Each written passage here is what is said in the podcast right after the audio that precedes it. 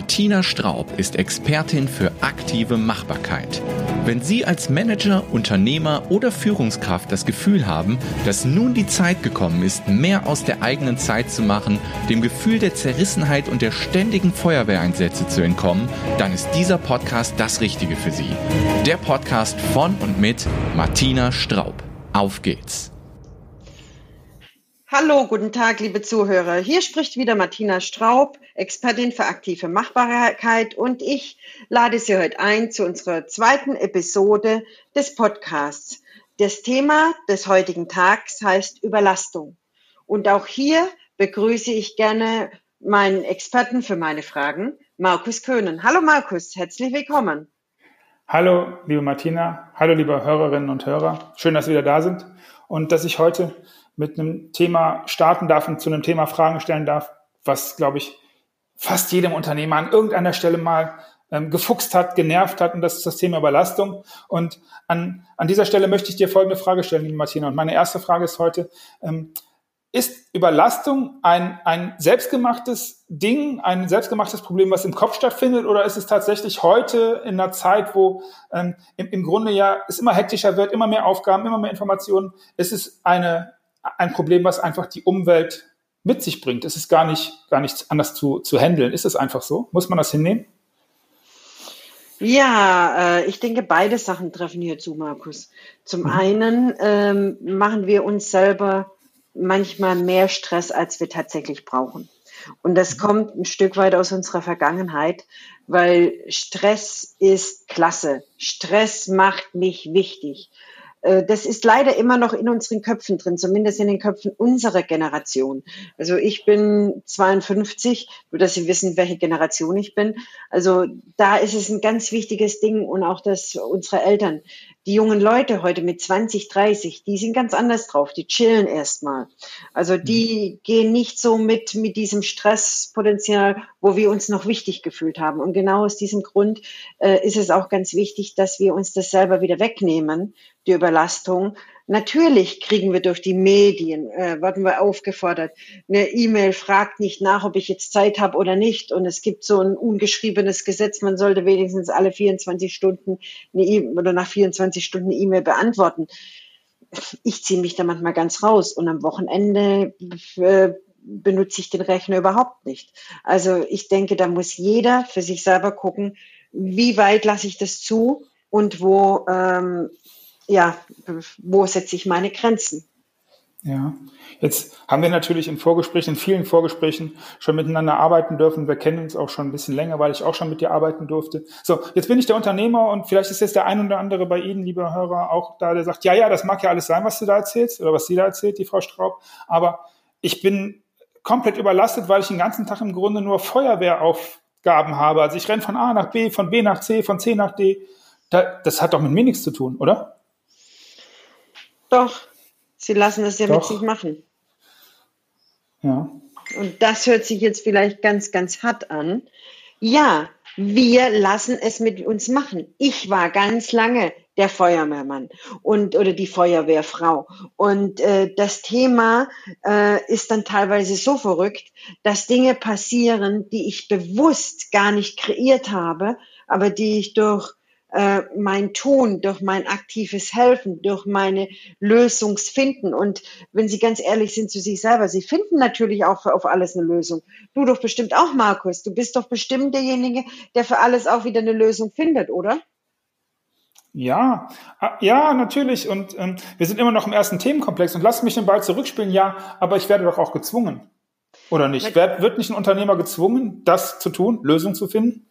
Natürlich werden wir einerseits dazu gezwungen, aber andererseits geben wir dem Umfeld gar keine Möglichkeit oder den Mitarbeitern teilweise auch gar keine Möglichkeit, dass sie selber ins Lösungsfindungsprogramm kommen könnten, weil wir schon vorher dastehen mit der fertigen Lösung. Ja. Okay.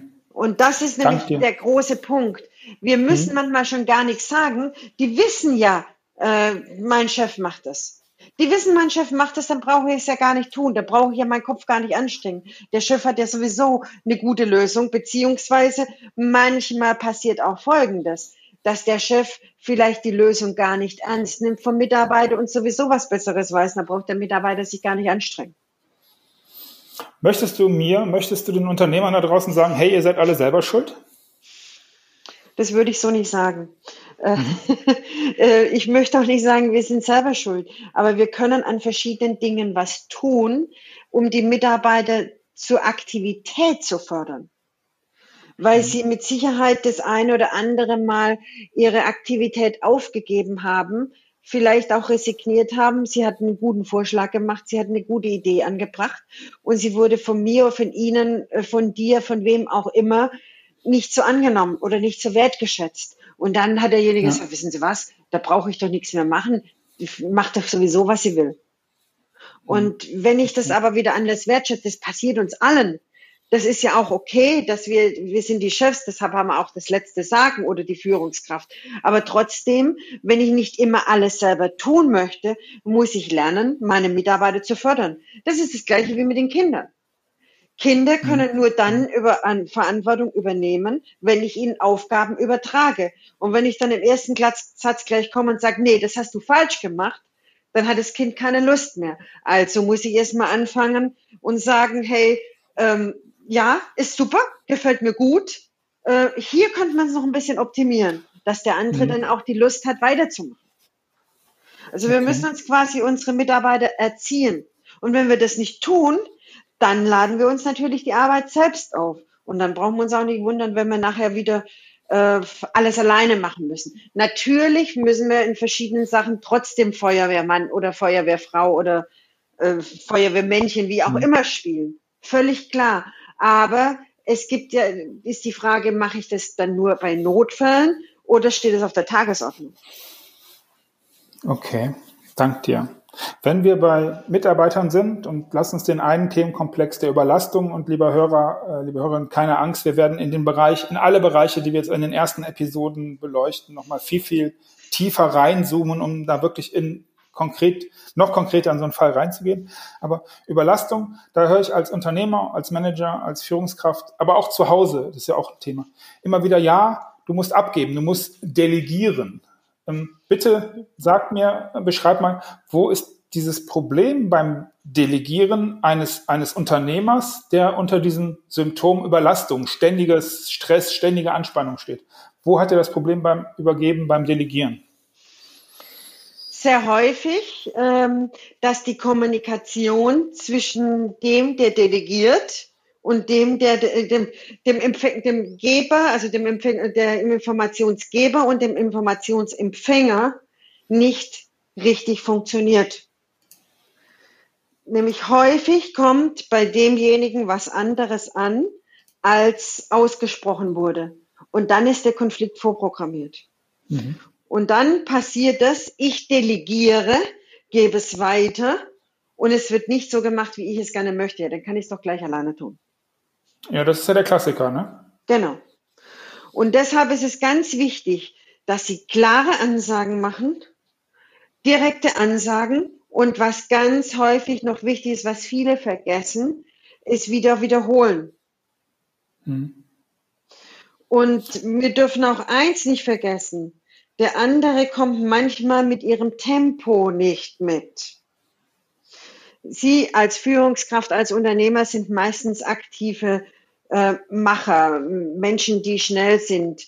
Äh, und wenn Sie hier Ihr, Sach Ihr Ding machen, kann sehr gut sein, dass Sie Ihren Mitarbeiter, der Assistent ist und kein Macher ist, der hat eine ganz andere Denkweise in seinem Kopf, überfordern.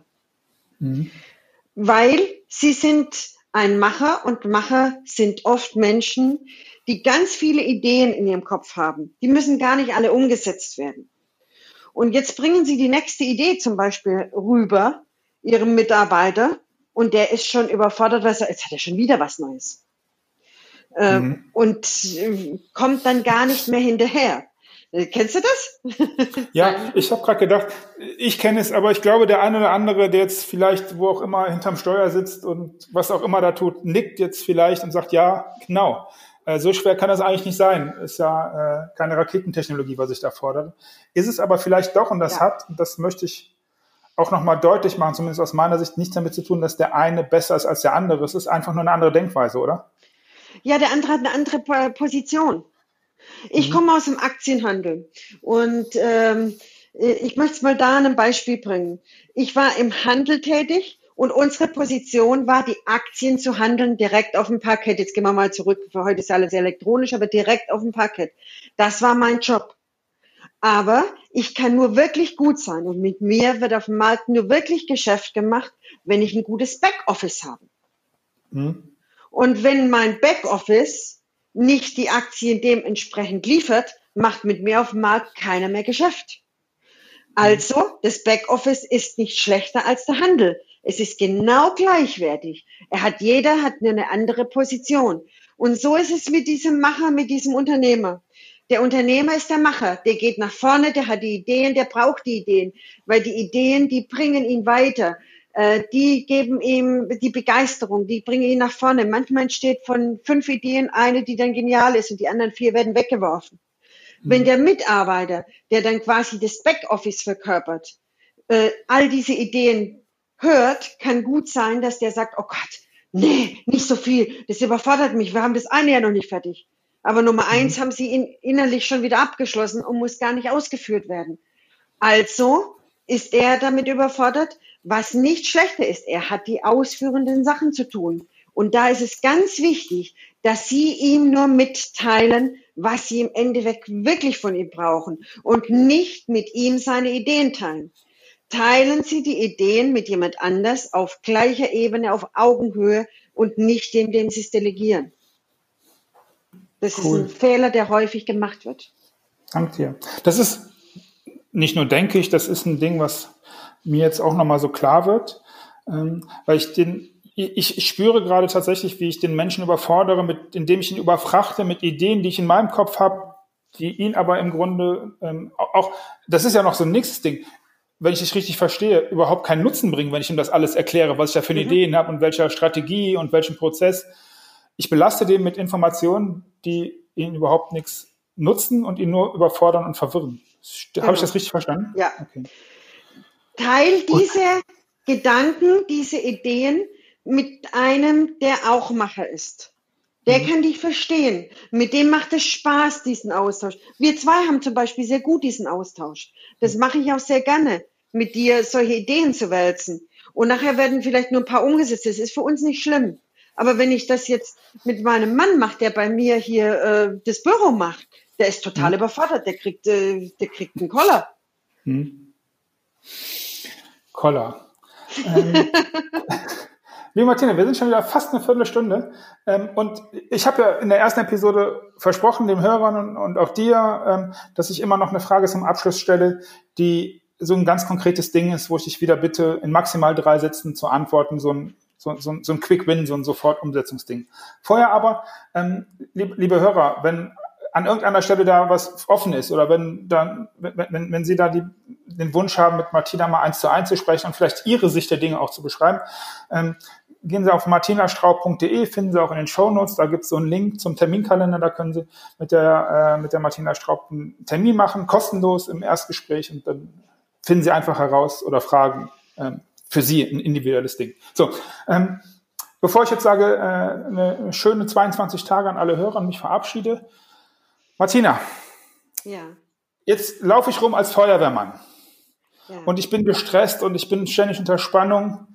Gib mir, gibt es eine Methode, eine Entspannungsmethode, vielleicht eine Denkmethode, eine Sicht, irgendwas, was dir so, was dir gerade so einfällt, wie ich mir so eine Mini, Mini, Mini-Insel schaffen kann in meinem Alltag, um da vielleicht zumindest für eine Minute mal rauszukommen. Hast du da eine Idee? Kannst du den Leuten draußen am Mikrofon was sagen. Ich sage Tschüss, vielen Dank und bis zum nächsten Mal. Ja, liebe Hörer, was für mich ganz, ganz, ganz, ganz wichtig ist, wenn vom Büro das Licht ausgeschaltet ist, dann ist Feierabend. Sie brauchen Freizeit. Jeder von uns braucht Freizeit. Wir müssen unseren Kopf abschalten, unser Handy ausschalten. Natürlich geht es nicht jeden Tag, aber bitte machen Sie sich zumindest immer diese Inseln der Freizeit größer. Fangen Sie von mir aus an, erst den Sonntag und dann auch noch abends. Hören Sie auf und sagen Sie endlich Stopp. Und Delegieren Sie Ihre Sachen richtig.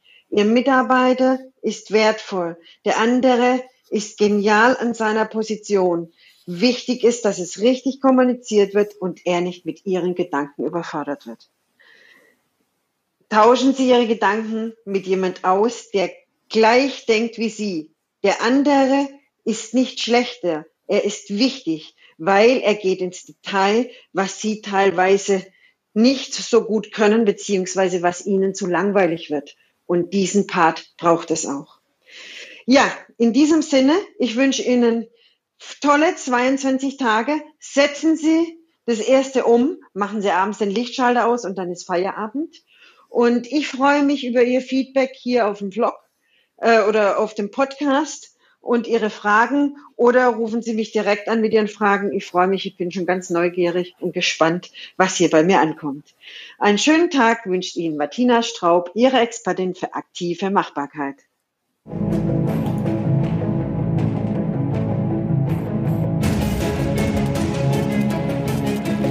Wenn Ihnen diese Podcast-Folge gefallen hat, dann freuen wir uns über Bewertungen auf iTunes oder besuchen Sie uns doch auf martinastraub.de und abonnieren den kostenlosen Managerbrief. Exklusive Inhalte nur für Unternehmer.